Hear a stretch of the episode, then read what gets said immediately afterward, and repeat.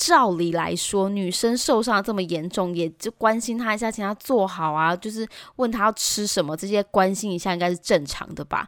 结果那个男生问她的第一句话是说：“Hello，我是李比，里长的李，比方说的比，欢迎收听今天的比方说。”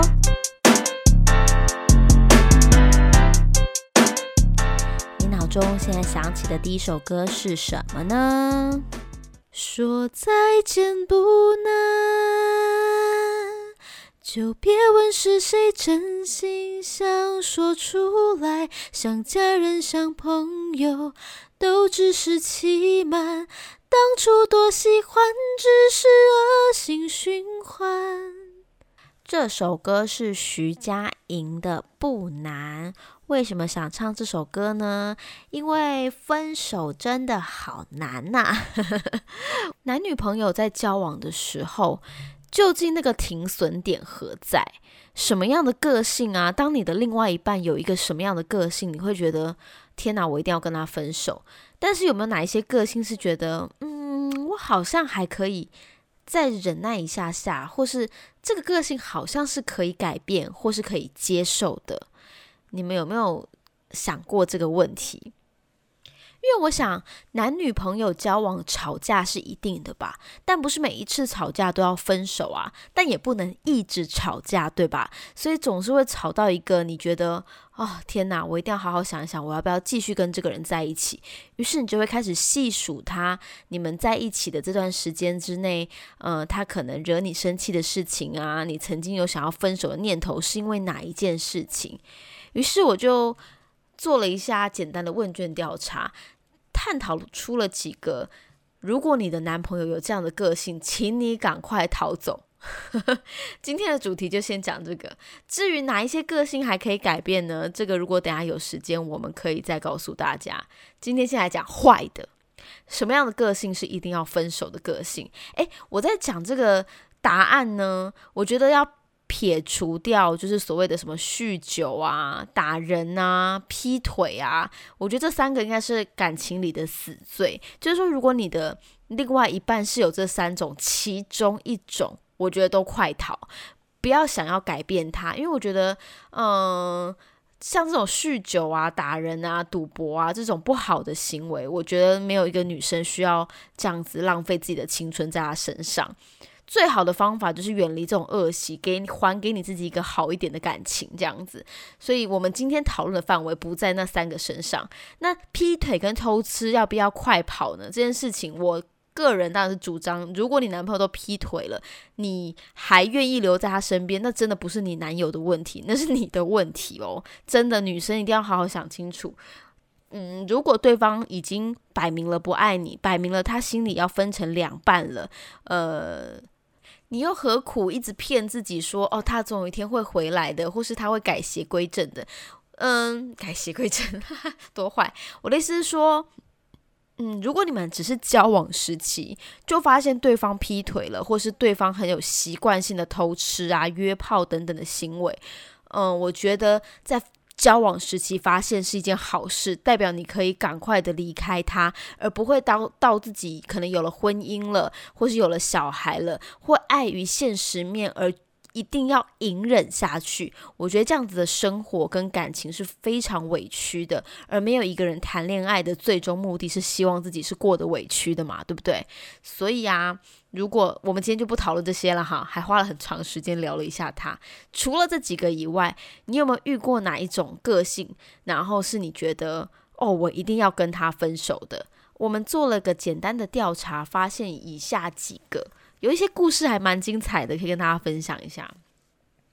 第一个呢，大家投票第一名，觉得如果有这种个性的人，麻烦你远离他，就是妈宝的男友。你们有没有遇过很妈宝的男生呢？我自己有遇过一个朋友呢，他也曾经跟一个妈宝男友交往过。这个她交的这个男朋友，他是一个单亲家庭。那其实，在交往之前呢，她就知道，哎，这个哎，我记得他们男朋友家里是住老家是住彰化，然后他们就是在台中生活嘛。那每一天呢，其实男生都会陪回去彰化陪妈妈吃晚餐。我觉得这感觉还蛮必要的，因为毕竟妈妈一个人在家嘛，所以就偶尔就还是呃，天天都还是会回去彰化吃饭。那直到他跟我朋友开始交往之后呢，他们就住在台中同居嘛。但是这个回妈妈家吃饭的这个习惯呢，却还是持续着。其实也没有什么不好，只是因为两个人虽然住在一起，可是当男生下班还要回彰化吃饭，有时候女生那时候还没下班，他们上班时上下班时间就已经不一样了。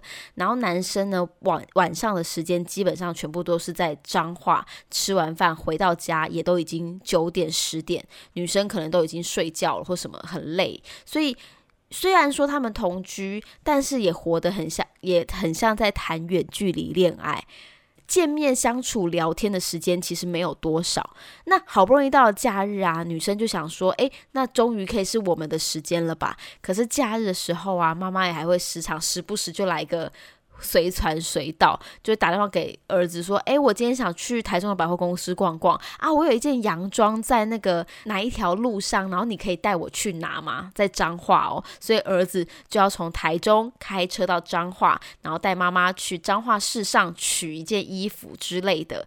那原本周末的约会时间，就因为这样的路程呢，又可能卡了一件事情，又没有办法去远。”处约会，于是我的朋友就有曾经提出抗议说：“你可不可以留一点时间给我？你要陪妈妈没有问题啊，但我们情侣也是要约会的吧？我们可以比方说去呃外县市旅游什么的。”诶，男朋友也同意喽，于是他们就开始规划了这个两天一夜的轻旅行，想说去外县市走走这样子。殊不知就在订房间的那一那一天呢，她男朋友就跟她说：“诶，那我们订那个一间一张大床的那种。”双人房啊，可以住三个人吗？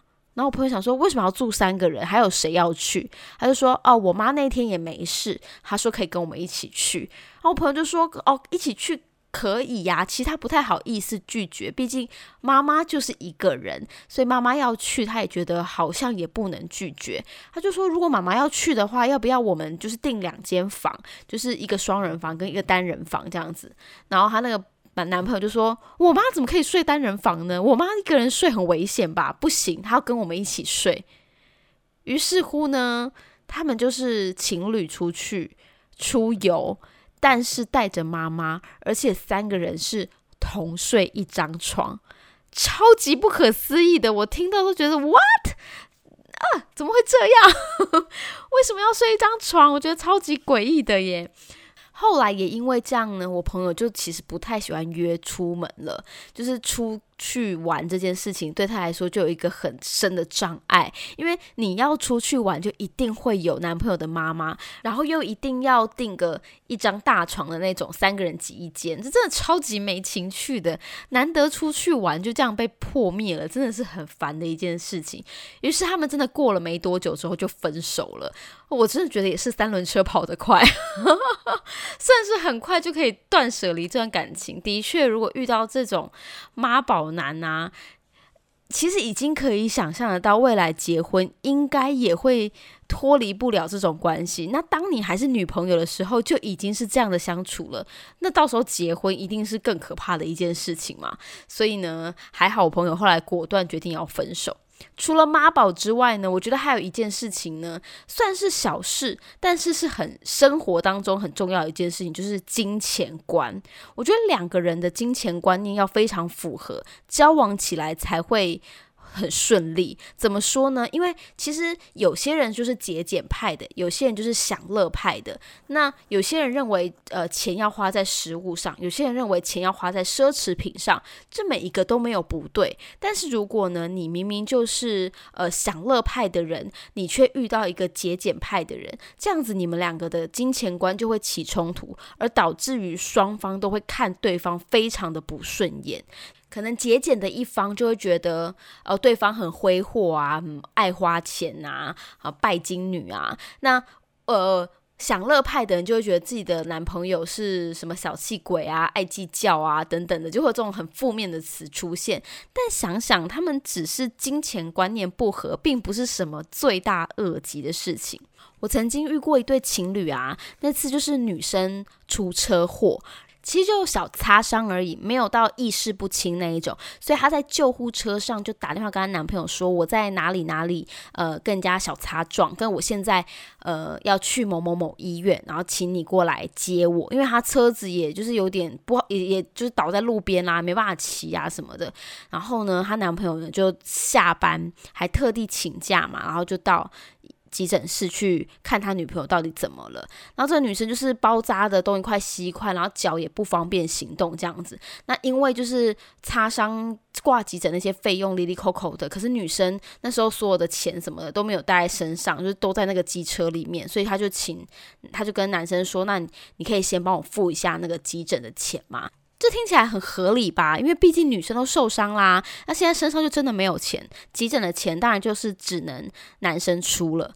就后来他们全部都包扎完之后，呃后所有车祸后续的事情都处理好了，然后男生就骑着车再带女生回他们自他们的家。回到家的第一件事情，照理来说，女生受伤这么严重，也就关心她一下，请她坐好啊，就是问她要吃什么，这些关心一下应该是正常的吧。结果那个男生问他的第一句话是说：“哎，你应该有保险吧？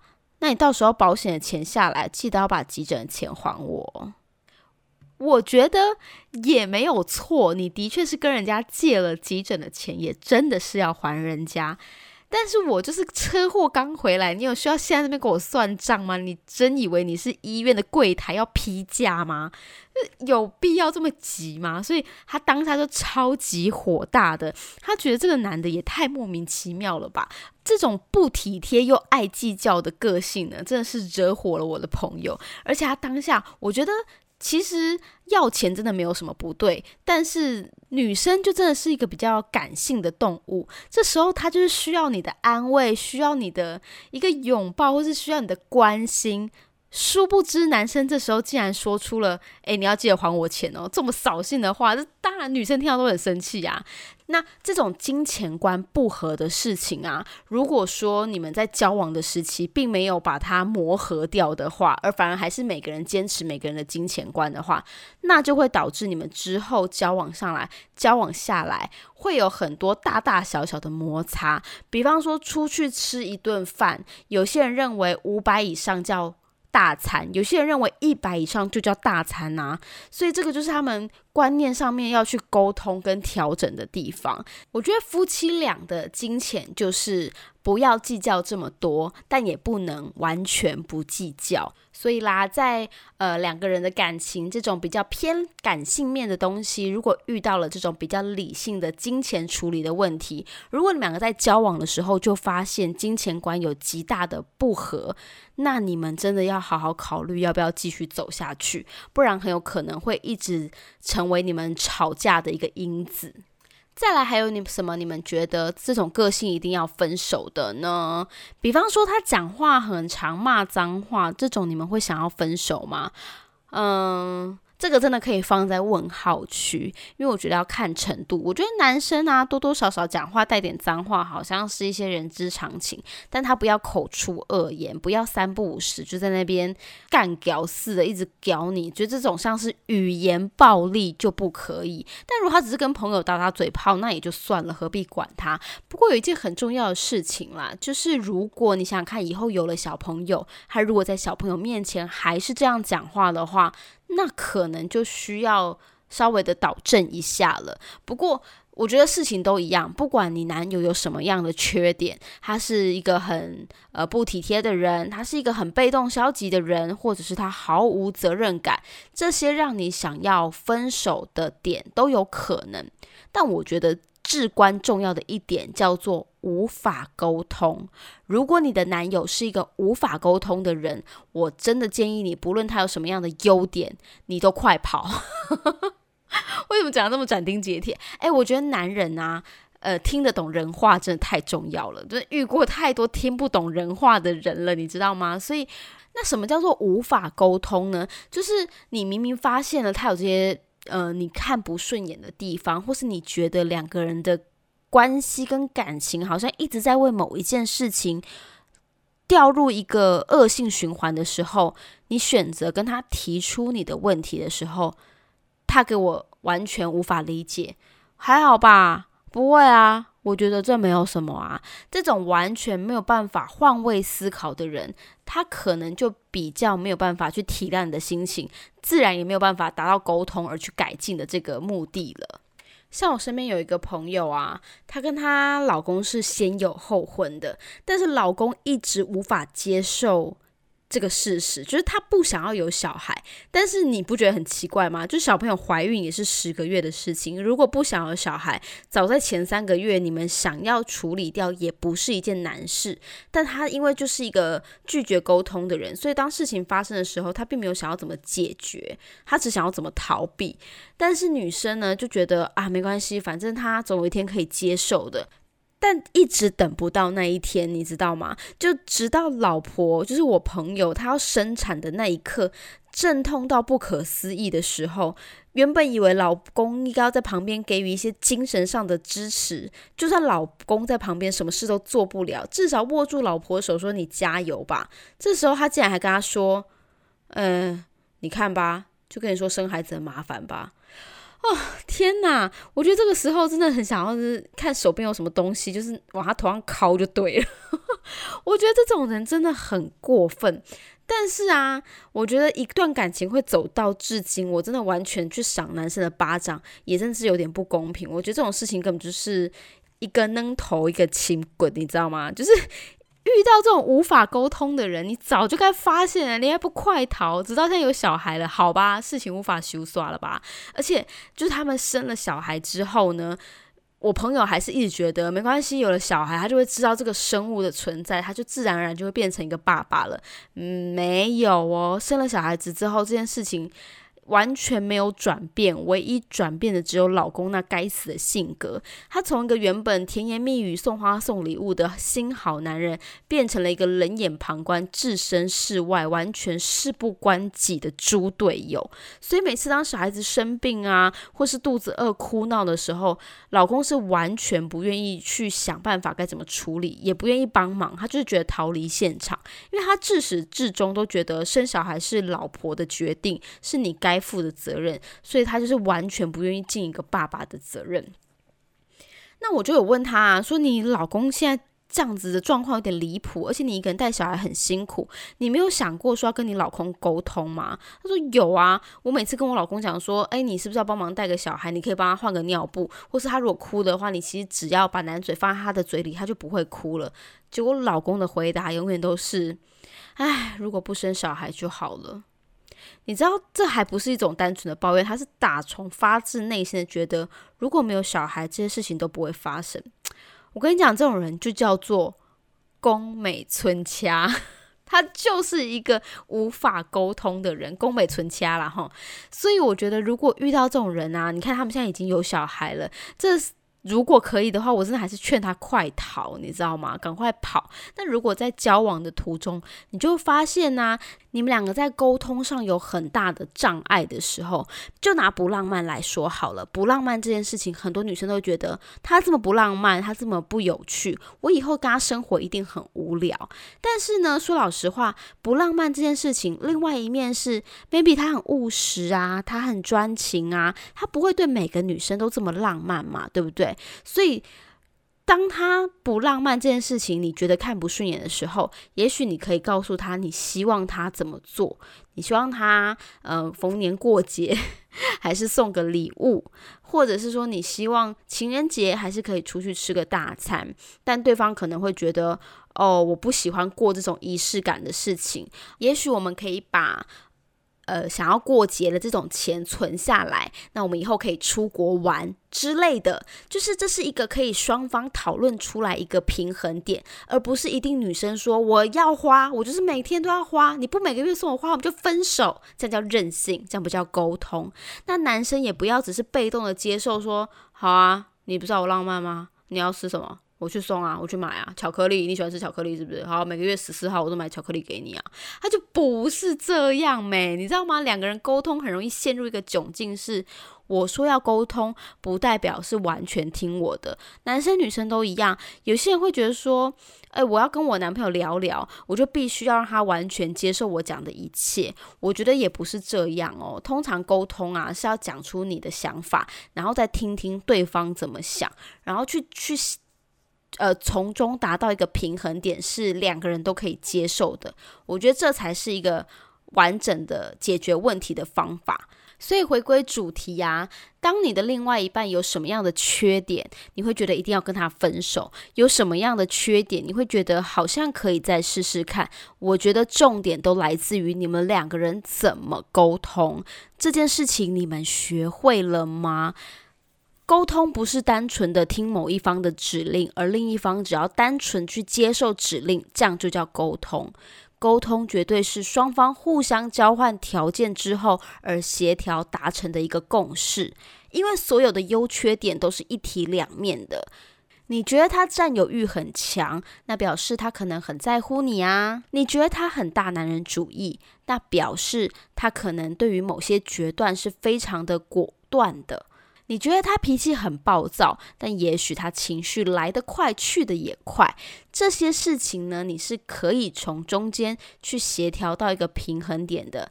所以听完这集，你会想要跟你的男朋友好好沟通，还是立刻跟他分手呢？我不知道，答案交给你们喽。今天的比方说就到这边喽，我们下次见，拜拜。是不是很不负责任？